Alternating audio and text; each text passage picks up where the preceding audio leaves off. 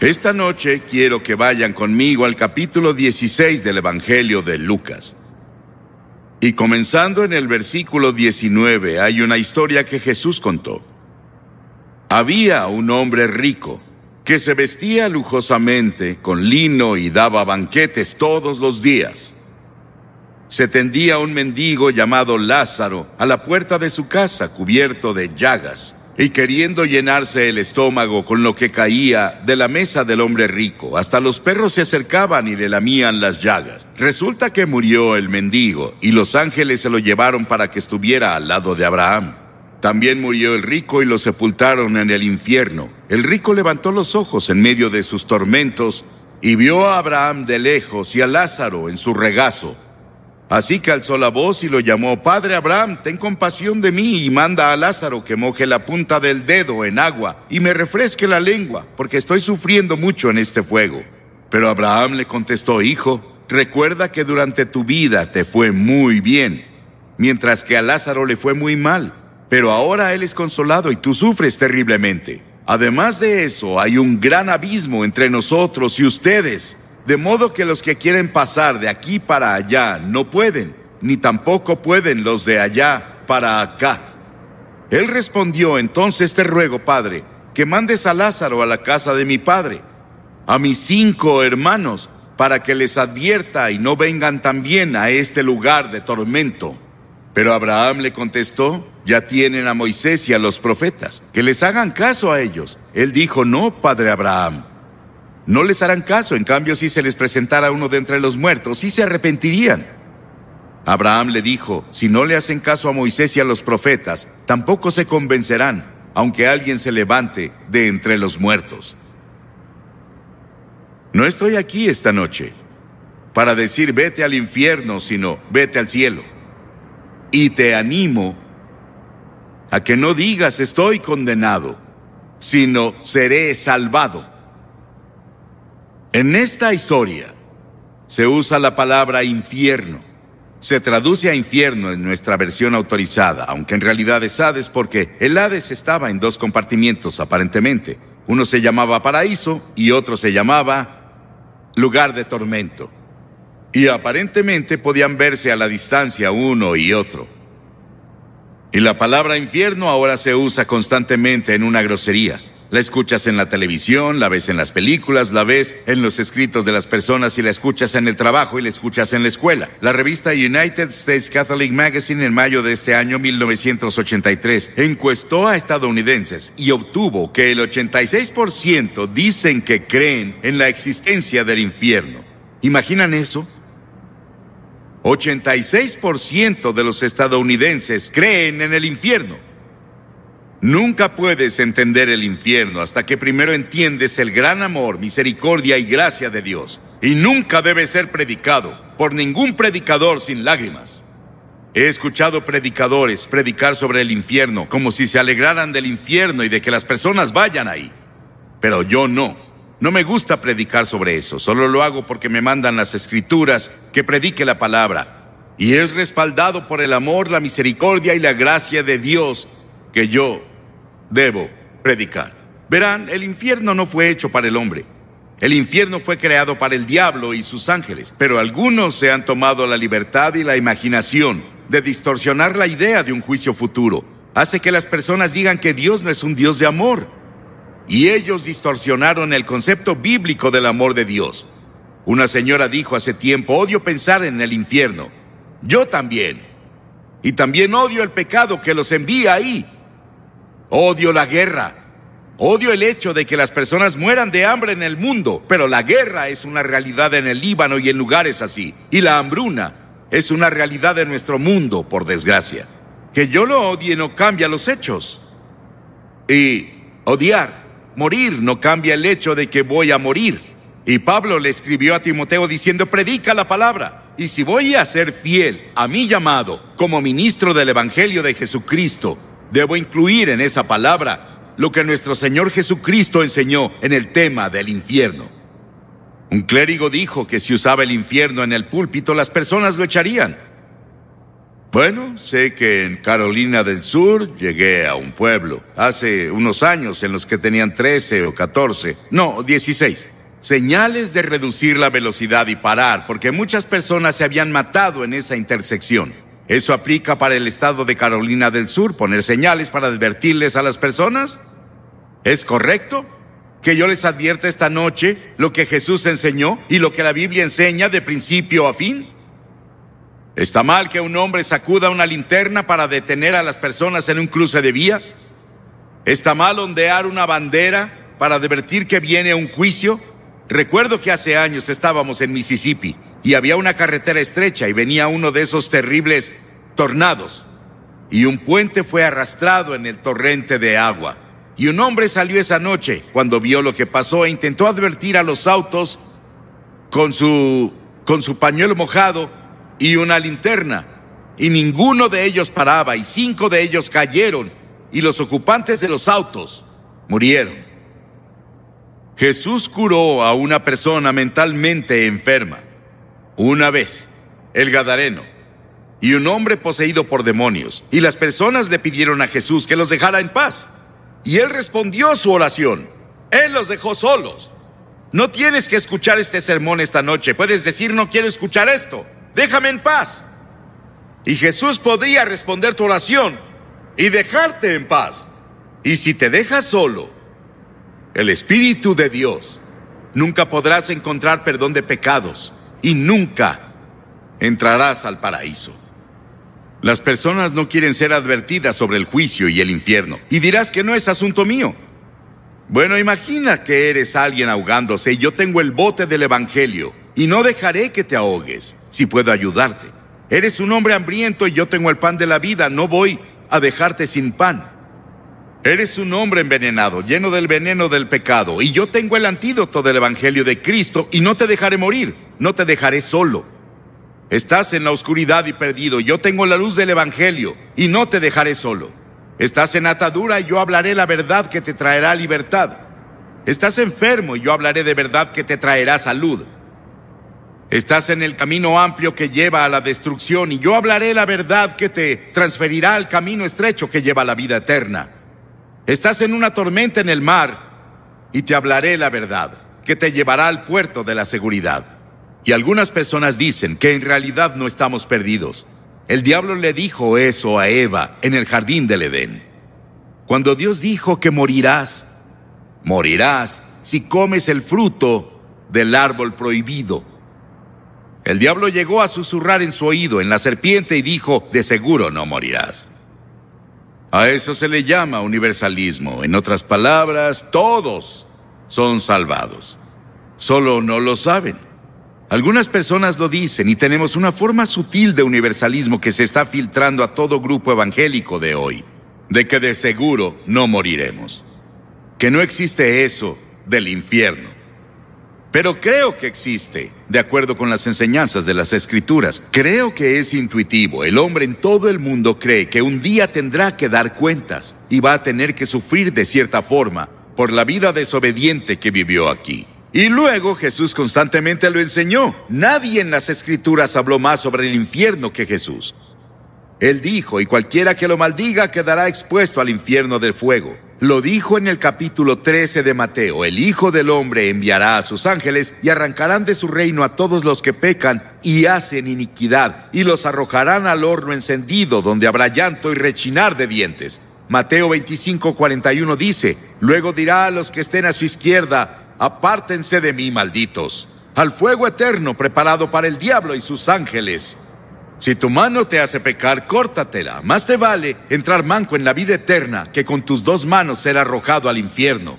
Dijo que es mejor vivir la vida con un ojo, una mano, una pierna, que ir al infierno con todo. La Biblia enseña que hay al menos tres tipos de infierno. Primero, está el infierno en el corazón. Miles de personas aquí tienen un infierno en su corazón. Y ahí es en donde comienza. La mayoría en el mundo asume que la naturaleza humana es buena, pero la Biblia nos enseña que básicamente es mala. Por naturaleza somos egoístas, pecaminosos, obstinados y perdidos. En pecado me concibió mi madre, dijo David. Todos somos pecadores y nacemos en el pecado y luego cuando llegamos a la edad de la responsabilidad, tal vez los siete, ocho, nueve o diez años, elegimos pecar. Luego nos volvemos pecadores por práctica y practicamos el pecado incluso si tenemos computadoras. Usamos las computadoras hoy para hacer fraudes y todo tipo de cosas. Y luego todas las cosas que están ahí, vemos plantas de marihuana en los bosques y donde las personas las plantan. Todo lo que ves y cualquier comité de investigación que nombres encontrará serpientes, porque la naturaleza humana es maligna, la naturaleza humana es mala. Y por esa razón necesita redención, transformación, necesita un nuevo nacimiento, es lo que Cristo vino a hacer. Infierno en el corazón. Está el infierno de la culpa. Un hombre me escribió hace tiempo. Él engañaba a su esposa. Vivía medio tiempo con otra mujer en otra ciudad. Y dijo, estoy viviendo un infierno.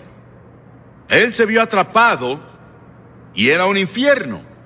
Y la Biblia nos enseña que hay una muerte ardiente como el infierno en el corazón humano. Y cada persona que parece buena, íntegra y espléndida puede convertirse en un asesino violento y un maníaco de repente. Conozco a una mujer refinada, hermosa. Su esposo era uno de los líderes de la comunidad. Y sin ninguna provocación en absoluto, mientras él dormía, ella tomó una pistola y le disparó, lo mató, ella está en prisión ahora. Y leemos eso a diario en el periódico. Las personas dicen que eran personas buenas, refinadas, hacían todo tipo de cosas y nunca imaginaron que harían eso. Y en el corazón hay culpa. Y está el infierno de la inquietud. La Biblia declara, el malvado es como un mar agitado. Vimos el verano pasado a gente en Europa. Fuimos a Ámsterdam a dar una conferencia sobre evangelistas itinerantes. La considero una de las más grandes conferencias impartidas en la historia de la iglesia cristiana. Y nos vimos con muchas otras personas que estaban solo buscando algo, no sabían qué. Vi a estadounidenses y personas de Japón y de todos lados corriendo como si su vida dependiera de ello. No sabían a dónde iban o qué hacían, solo iban, intentando encontrar descanso y paz.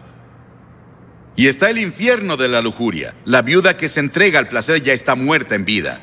Alguien me preguntó el otro día qué significa lujuria. Hablaré un poco de eso mañana en la noche con los jóvenes. Pero lujuria significa no solo ver a una mujer o a un hombre y admirarlos. Significa que si tuvieras la oportunidad, cometerías inmoralidad.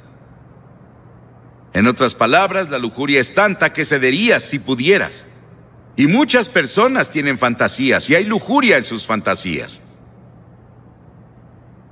Y está el infierno del odio. Este infierno del odio ha estallado en guerras y motines y todo tipo de conflictos. El infierno se mudó a la tierra. Y finalmente está el infierno en el futuro. Y el infierno futuro es una proyección del infierno que tienes ahora en tu corazón, en tu casa, en nuestro mundo. Salvo que sigue y sigue.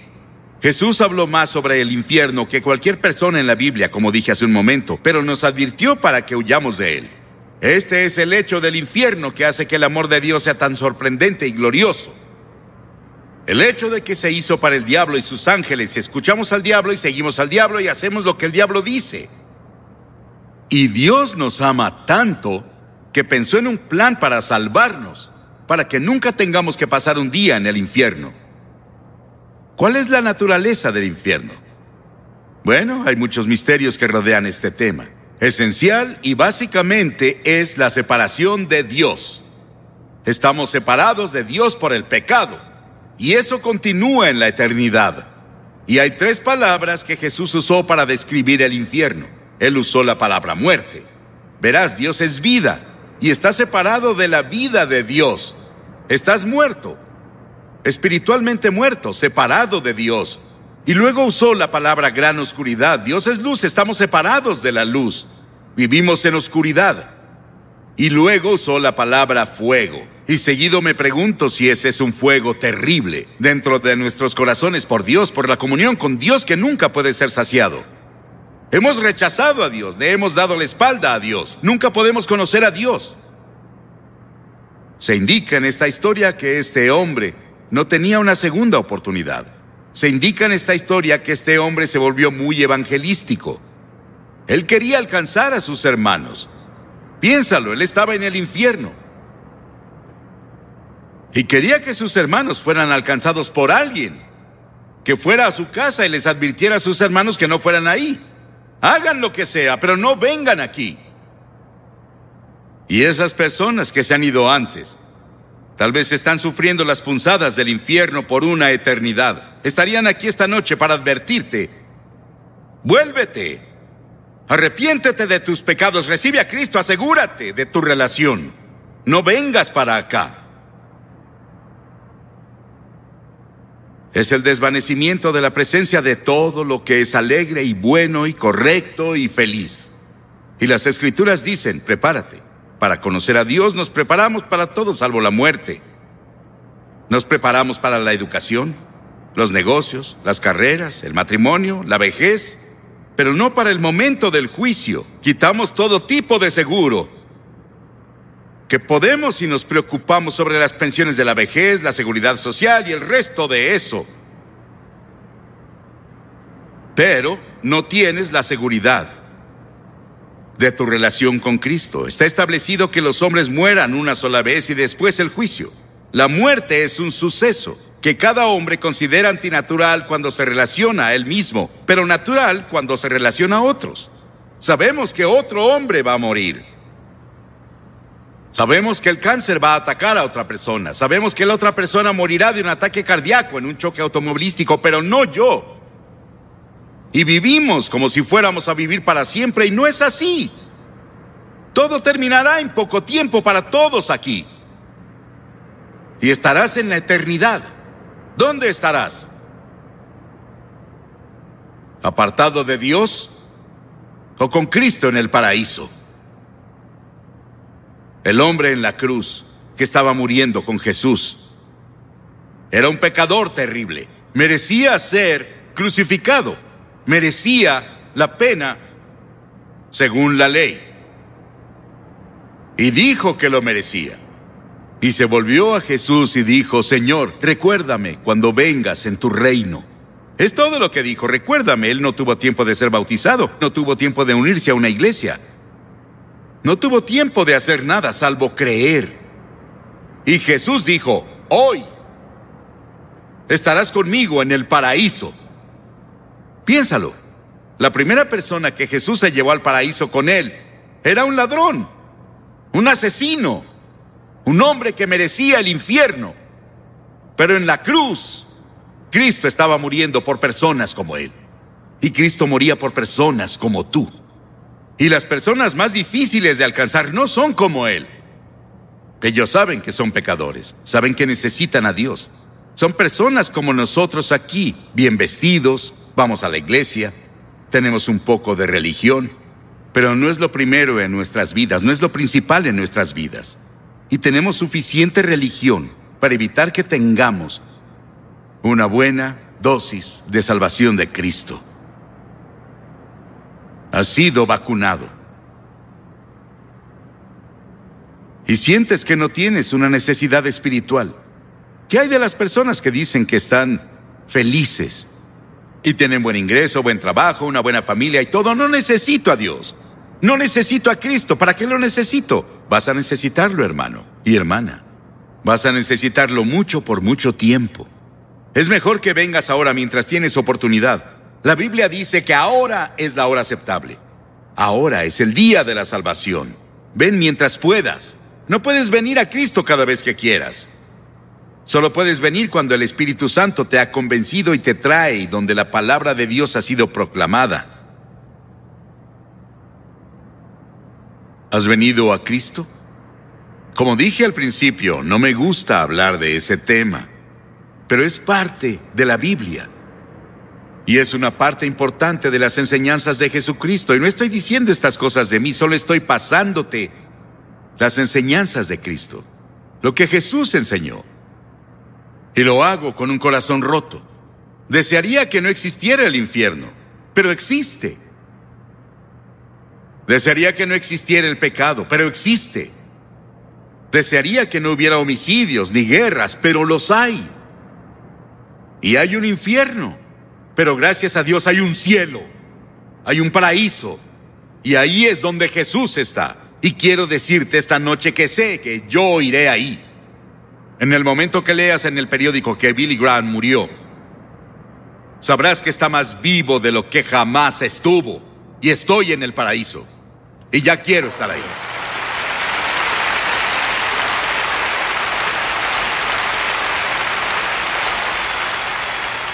Y miles de ustedes aquí esta noche pueden decir lo mismo, pero otros miles no. No pueden decirlo con seguridad, no están seguros.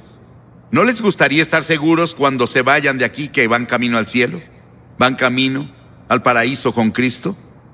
Pueden estar seguros. La Biblia dice, les escribo estas cosas a ustedes que creen en el nombre del Hijo de Dios para que sepan que tienen vida eterna. Pablo dijo, y estoy seguro de que tiene poder para guardar lo que le he confiado hasta aquel día. Yo sé, tú puedes saber. Dirás, Billy, ¿qué tengo que hacer? Muy bien, debes hacer tres cosas. Primero, debes arrepentirte de tus pecados. Arrepentirse significa cambiar, cambiar tu mente, cambiar tu forma de vivir. Dejar que Cristo venga y te ayude a cambiar. Él te ayudará a hacer el cambio. No puedes cambiar solo. Eres muy débil. Pero si dices, Señor, estoy dispuesto, yo te ayudaré. Y la segunda cosa es por fe recibir a Cristo que murió por ti y resucitó de nuevo. Por fe. No puedes entender todo, pero ve por fe y confía y pon tu confianza total en Él y solo en Él. Y luego, en tercera, obedécelo y síguelo y sírvelo. Y trabaja para Él. Y haz todas las buenas obras que te sea posible hacer por Él. En su nombre, ayudando a tu prójimo, amando a tu prójimo.